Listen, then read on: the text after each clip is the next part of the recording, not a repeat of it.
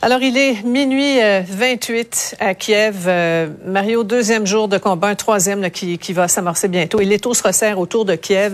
Est-ce qu'on peut imaginer qu'il y aura offensive décisive là, dans les prochaines heures pour, pour prendre la capitale et, et décapiter le pouvoir? Ça semble être le but. Euh, D'ailleurs, le président Zelensky, parlant avec les chefs de gouvernement européens, leur a dit, c'est peut-être la dernière fois que vous me voyez vivant. Là, c'est pas, c'est pas banal. Mais on a quand même senti, euh, faut quand même nommer les choses. On a quand même senti plus de résistance. Le jour 1, il y avait l'effet surprise, un peu d'effet spectacle aussi là, du côté de la Russie pour faire peur, pour impressionner.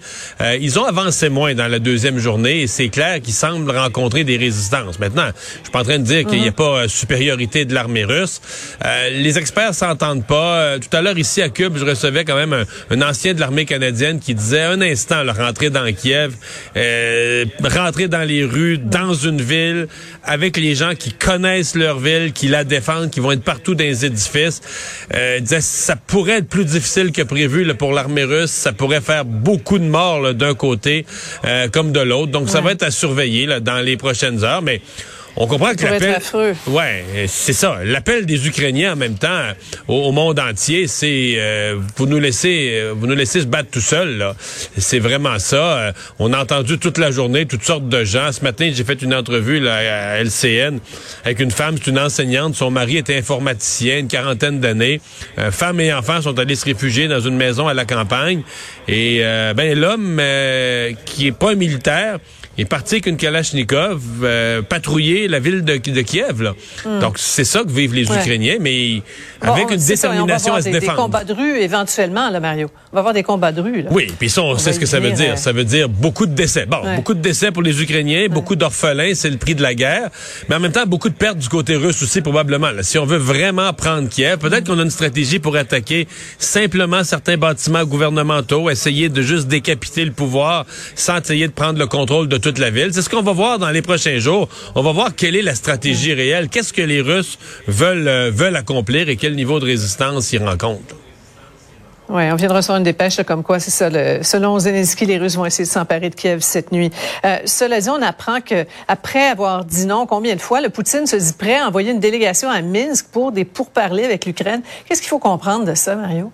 On sait pas. Ben, il a fait perdre du temps. Il a fait, il a fait déplacer le président Macron pour euh, y rire en pleine face, là, pour absolument pour rien. Donc, est-ce qu'il fait, est-ce qu'il gagne du temps, fait semblant de faire des négociations pour attaquer de l'autre côté, ou est-ce que vraiment il y a une volonté? S'il était en négociation, qu'est-ce qu'il demanderait? Est-ce qu'il se contenterait de se faire dire, ok, l'Ukraine renonce à faire partie de l'OTAN, ou est-ce qu'il va exiger carrément que le gouvernement ukrainien démissionne? Dans lequel cas il va exiger quoi? Comment il va... Lui, c'est un gouvernement marionnette pro-russe qui veut mettre à la place? Mais je veux dire, si tu fais des élections démocratiques en Ukraine, il n'y a jamais un gouvernement pro-russe qui va être élu. Les Ukrainiens veulent bouffer les Russes. Euh, ils sont tellement choqués contre Poutine. Donc, c'est comme un peu irréconciliable. Faudrait, faudrait enlever la démocratie en, Ukraine pour y élire son gouvernement ou il nommer son gouvernement marionnette ah. pro-russe. Ah, ah.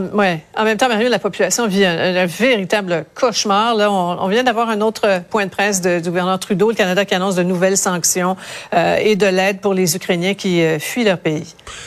Oui, c'est ce qu'on peut faire. Euh, tant qu'il y a aussi longtemps qu'on décide de ne pas participer sur le front militaire, mais là, chaque jour, on durcit, un peu les sanctions. Aujourd'hui, on dit qu'on vise personnellement Vladimir Poutine, Sophie, concrètement, ça veut dire quoi? Est-ce que monsieur. Tu sais, je pense pas que Vladimir Poutine a un compte dans une caisse populaire des jardins qu'on va y geler. Donc, tu sais, c'est un peu difficile de se demander concrètement. Il a prévoir le coup, hein? Ouais, ça fait des gros mots, là, tu sais, en point de presse qu'on dit sur un ton, là, tu sais, solennel, mais concrètement, est-ce que ça affecte Poutine dans ses décisions ces jours-ci? C'est ça qui est pas clair. Ouais. Un, dernier mot, Mario. Qu'est-ce qu'il faut penser de la, sortie de Jean Charest dans le journal ce matin, là, qui, qui se prononce au sujet de la crise? Ben, dire, sur le fond, euh, c'est intéressant ce qu'il dit. C'est très, très bien, très fondé. Monsieur Charest a toujours été bon dans les questions internationales. Maintenant, on comprend que là, il parle plus comme un avocat de bureau privé, euh, membre du conseil d'administration mm-hmm. du Canadien national. Là.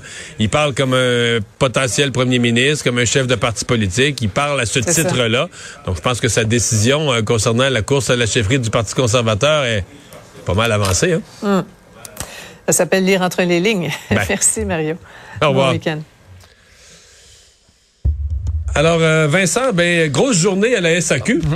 oui, pas mal, parce qu'il y a eu plusieurs événements, entre autres cette, euh, cette opération des ambulanciers paramédicaux qui sont en négociation, on sait, sur leur convention, euh, sur, le, sur leurs conditions de travail. Eux ont peu de moyens de pression dans leur travail. Ils peuvent pas dire on transporte plus les, les malades. Là. Non, alors ils ont fait un coup d'éclat en allant bloquer l'arrivée des employés de la Société des alcools pour qu'ils puissent entrer ce matin là, au centre de distribution de la SAQ à Montréal. Donc quand même, j'étais plutôt surpris. Ils ont dû être escortés par des policiers parce que les paramédics leur bloquaient l'accès.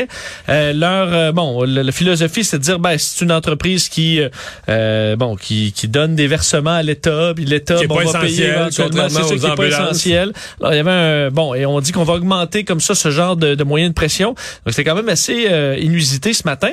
Et l'autre histoire, c'est ben les produits russes à la SAQ, ce sera terminé jusqu'à nouvel ordre. Éric Girard qui a publié tantôt un message disant par solidarité pour le peuple ukrainien, j'ai demandé à la SAQ de retirer tous les produits qui proviennent de la Russie ça touche à peu près 10 produits euh, de la de la de la vodka principalement. Euh, bonne question. Je pense principalement de la vodka. Produits russes, euh, et il faut dire quand même, il y a eu une évolution dans la position de la SAQ parce que plus tôt aujourd'hui, nos collègues du journal, la SAQ avait répondu que c'était pas le rôle de la SAQ de faire de la politique. Hmm. Euh, c'est ce qu'il avait dit. Je sais pas qui avait consulté lui avant de dire cette phrase-là. Le porte-parole Yann Langlais-Plante. Euh, il y a eu une nuance plus tard, Mario, dans la journée, euh, après la sortie de M. Legault, qui disait que ça l'intéressait. Il a dit dans l'hypothèse que les autorités gouvernementales compétentes prenaient des mesures touchant les importations en provenance de la Russie, la SAQ s'assurait de les appliquer. Bon.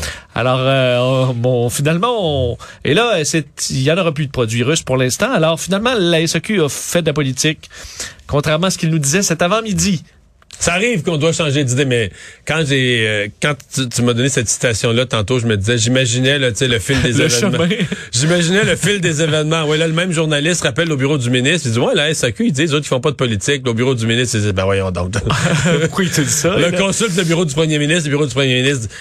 Parce que moi, à partir du moment où le PQ propose de le faire, d'enlever les produits russes des tablettes des SAQ, je me disais, c'est sûr que ça va se faire. Puis en plus, la LCBO le fait en Ontario. comment comment euh, François Legault, comment le gouvernement du Québec justifierait dire non, non, nous, on, laisse les produits russes. C'est une mesure facile à faire, symbolique. On comprend que tu mets pas l'économie russe à terre avec ça, mais symboliquement. surtout qu'il n'y avait pas d'arrivage prévu euh, bientôt. là. Alors, les stocks sont déjà rentrés. On va les mettre sur les tablettes euh, dans quelques dans mois, si jamais ça, serait, ça se règle.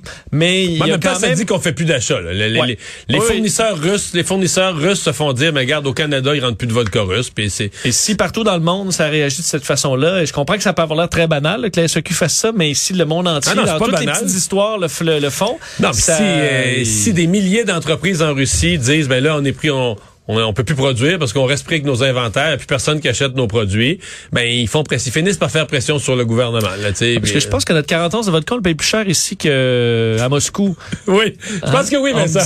Je pense que oui. Merci, merci à vous d'avoir été là. On se donne rendez-vous lundi 15h30. Je vous souhaite un excellent week-end.